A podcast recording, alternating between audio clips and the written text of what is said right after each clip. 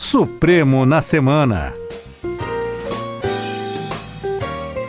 Olá, bem-vindos e bem-vindas a mais uma edição do podcast Supremo na Semana. Eu sou Mariana Oliveira, jornalista e secretária de Comunicação Social aqui do Supremo Tribunal Federal.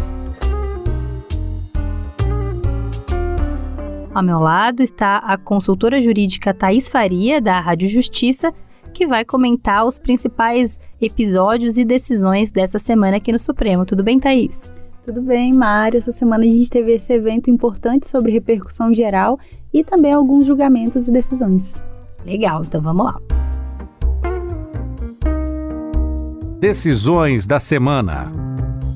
Para a gente começar, vamos falar do plenário e teve um julgamento bastante importante para o direito trabalhista, que é o que trata do negociado versus o legislado. Terminamos então o julgamento com nove votos, né? Na quinta-feira, tá cinco votos a quatro cinco a favor do pleito dos trabalhadores e eu vou passar para a Thais explicar um pouco o que está em jogo nesse julgamento. Então, Maria, essa é uma ação proposta pela Confederação Nacional dos Transportes contra decisões da Justiça do Trabalho, tanto do Tribunal Superior do Trabalho quanto dos Tribunais Regionais do Trabalho, que anularam acordos coletivos que definiam que a atividade de transporte de cargas não é compatível com o controle da jornada de trabalho. O argumento da Justiça Trabalhista é que hoje em dia existem meios tecnológicos para controlar essa jornada e por isso essa situação dos motoristas profissionais não se enquadraria no tipo de trabalho incompatível com o controle da jornada de trabalho. E é importante a gente falar que o entendimento que for firmado aqui pela Corte vai valer somente para os casos de acordos e convenções celebrados entre transportadoras e os motoristas de caminhão antes da lei federal que disciplina os direitos e deveres dos motoristas profissionais. E o ministro Gilmar Mendes é o relator desse caso e ele entende que os acordos entre empregados e empregadores devem prevalecer nas relações jurídicas que se iniciaram antes dessa lei, porque deve ser levado em conta a supremacia dos acordos coletivos. E por isso, ele votou pela manutenção da validade desses acordos e foi seguido pelos ministros Nunes Marques, André Mendonça e Alexandre de Moraes. Mas a ministra Rosa Weber proferiu um voto diferente porque ela considerou que nos, nesses casos específicos era possível o controle da jornada de trabalho e esse entendimento foi seguido pela ministra Carmen Lúcia e pelos ministros Edson Fachin, Luiz Roberto Barroso e ministro Ricardo Lewandowski. E então esse exame, a análise desse processo continuará na quarta-feira, dia 1 de junho, com os votos dos ministros Dias Toffoli e também do presidente ministro Luiz Fux. Legal, então a gente tem cinco votos para manter as decisões do TST e dos TRTs, né? E quatro votos para dizer que a Constituição assegura o negociado acima do que está na lei. Aí, então, o ministro Toffoli e o ministro Fux vão dar os votos que vão definir né, esse julgamento.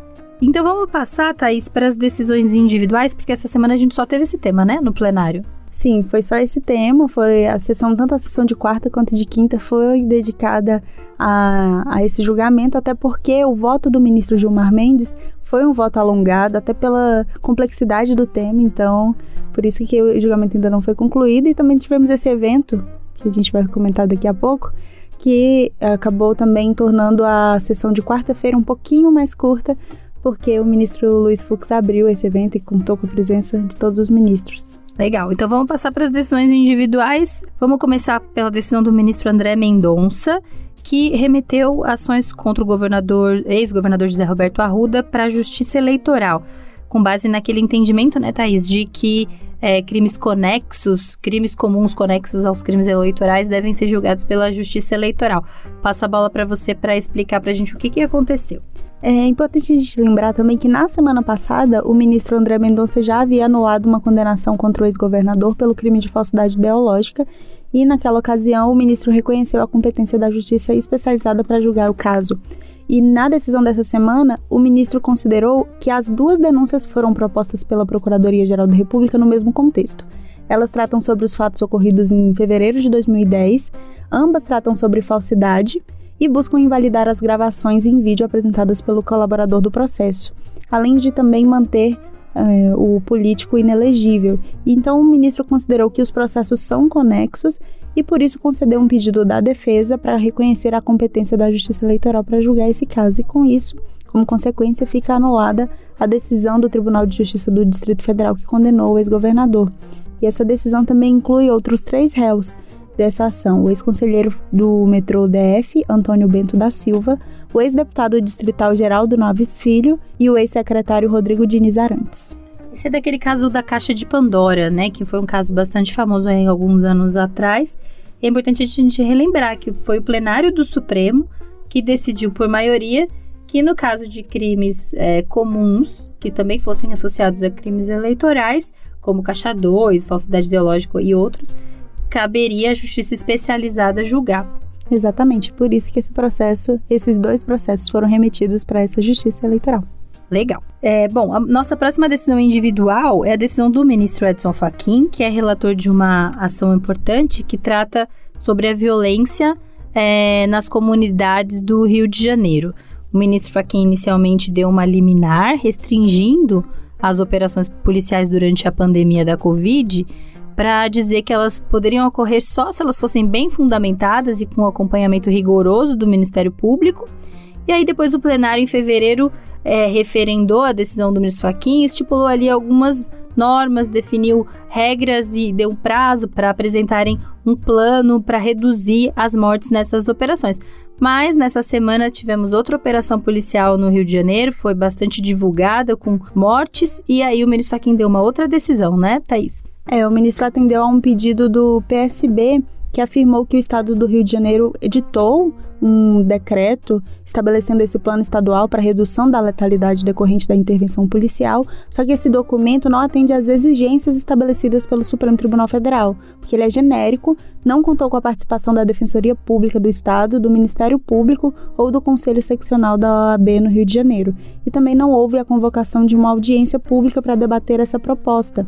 E aí, por isso, o ministro Edson Fachin determinou que o governo do estado escute, ouça as sugestões do Ministério Público, da Defensoria Pública e da OAB sobre esse assunto e também que, depois de ouvidas as autoridades, o Estado faça uma audiência pública para acolher sugestões sobre esse tema. E esse tema, Thais, foi tratado pelos ministros Luiz Fux, Gilmar Mendes e Edson Fachin na sessão de quinta-feira eles reagiram né, ao fato de alguns, algumas autoridades terem culpado o STF pelo aumento da criminalidade nas comunidades do Rio de Janeiro.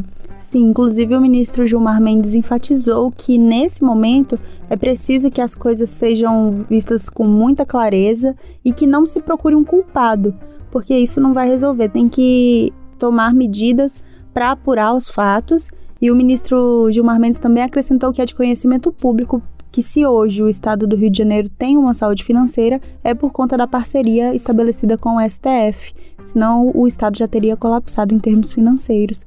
E o ministro Luiz Fux também é, preferiu não polemizar esse assunto e aguarda as manifestações das autoridades competentes. Muito bom.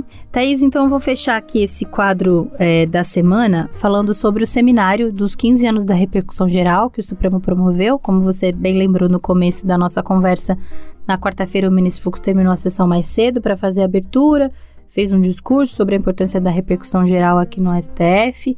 Na quinta e na sexta, ministros aposentados, ministros do STJ, especialistas discutiram a questão da repercussão geral e eu queria que você explicasse um pouco para as pessoas por que, que a repercussão geral é importante e o que, que isso muda na vida das pessoas. Então, Mari, em 1988, com a promulgação da Constituição Federal, o acesso dos cidadãos brasileiros ao Poder Judiciário foi ampliado e, com isso, um número maior de processos começou a chegar aqui, no, tanto no Supremo quanto em outros órgãos do Poder Judiciário. Só que muitos recursos extraordinários que chegavam aqui no Supremo tratavam sobre as mesmas questões e acabava ultrapassando o interesse das partes envolvidas naquele processo e a decisão poderia impactar em outras em outros processos que estavam em andamento, tanto em, nas instâncias inferiores como também no Supremo Tribunal Federal. Então, assim que surge o Instituto da Repercussão Geral, que é também chamada de filtro constitucional, que é uma forma de melhorar a gestão processual das ações no Brasil, já que evita que a Suprema Corte decida várias vezes sobre um tema bem parecido e a repercussão geral também é responsável por tornar o processo mais ágil. A gente fala aí sobre a celeridade processual e uniformizar a interpretação judicial, porque uma vez que o Supremo julga um tema com repercussão geral reconhecida, é fixada uma tese e essa tese é aplicada a todos os processos sobre o tema em andamento no, nos tribunais brasileiros. E antes da implementação dessa repercussão geral, o Supremo tinha mais de 120 mil recursos extraordinários em andamento. E a partir de 2007, quando foi regulamentada a repercussão geral aqui no Supremo, esses números mudaram bastante e atualmente o acervo totaliza um pouco mais de 11 mil recursos. E o ministro Luiz Fux então fez esse evento para falar sobre as origens, a dificuldade na implantação e também sugestões de aprimoramento nesse sistema que vem beneficiando toda a sociedade. E é importante a gente lembrar também que recentemente o Supremo lançou o programa Corte Aberta também, né, Mari? Que tornou mais fácil que os cidadãos consultem os temas de repercussão geral, as teses fixadas pelo Supremo e também realizem pesquisas avançadas, delimitando ali o período e o ramo do direito. Bem bacana esse, esse programa que está acessível para toda a sociedade. Então, aí você pode falar um pouco de que casos, por exemplo, importantes foram julgados nesse, nessa sistemática da repercussão geral? Foram mais de 600 temas já analisados, teses fixadas pelo Supremo. Entre eles, entre esses processos, está o fornecimento, o dever do fornecimento estatal de medicamentos às pessoas mais pobres, questões relativas aos benefícios previdenciários de aposentadoria especial, o direito ah, que seja assegurado o direito à creche e à pré-escola para as crianças carentes e, recentemente, a constitucionalidade da multa aplicada por recuso ao bafômetro. Esses são, foram temas definidos em sede de repercussão geral no julgamento desse, desses processos. O que vem por aí? Bom, agora então vamos falar da pauta da semana que vem. Como a gente falou no comecinho dessa conversa, temos a continuidade do julgamento sobre a questão trabalhista, né, do negociado versus o legislado. Sim, e esse tema vai ser. A expectativa é que a pauta trabalhista não se acabe com o julgamento desse, desse processo. Faltam dois votos do ministro Luiz Fux e do ministro Dias Toffoli que vão definir esse julgamento, o resultado. Mas tem outros dois processos também sobre direito trabalhista que também trata sobre essa questão do negociado, de negociações coletivas. Um deles é um recurso que discute a validade de uma norma coletiva que suprimiu os direitos relativos às chamadas horas em itinere, que são aquele, aquelas horas, o tempo de deslocamento do, do empregado entre a casa e o trabalho.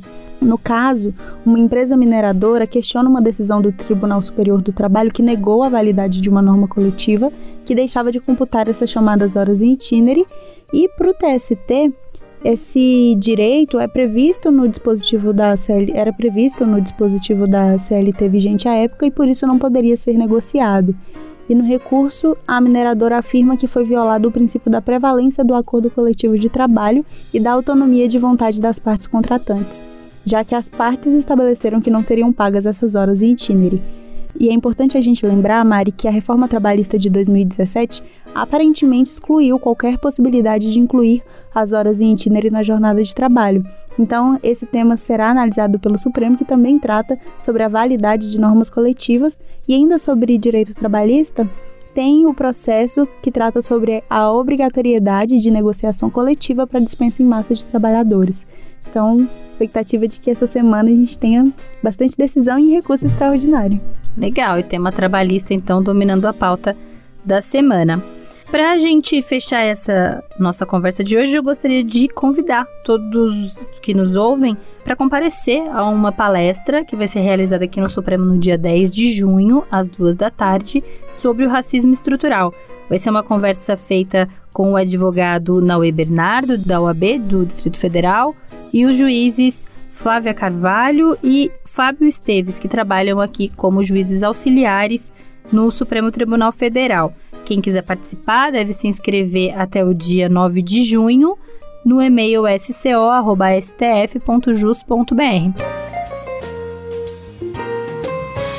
E esta edição do podcast Supremo na Semana fica por aqui.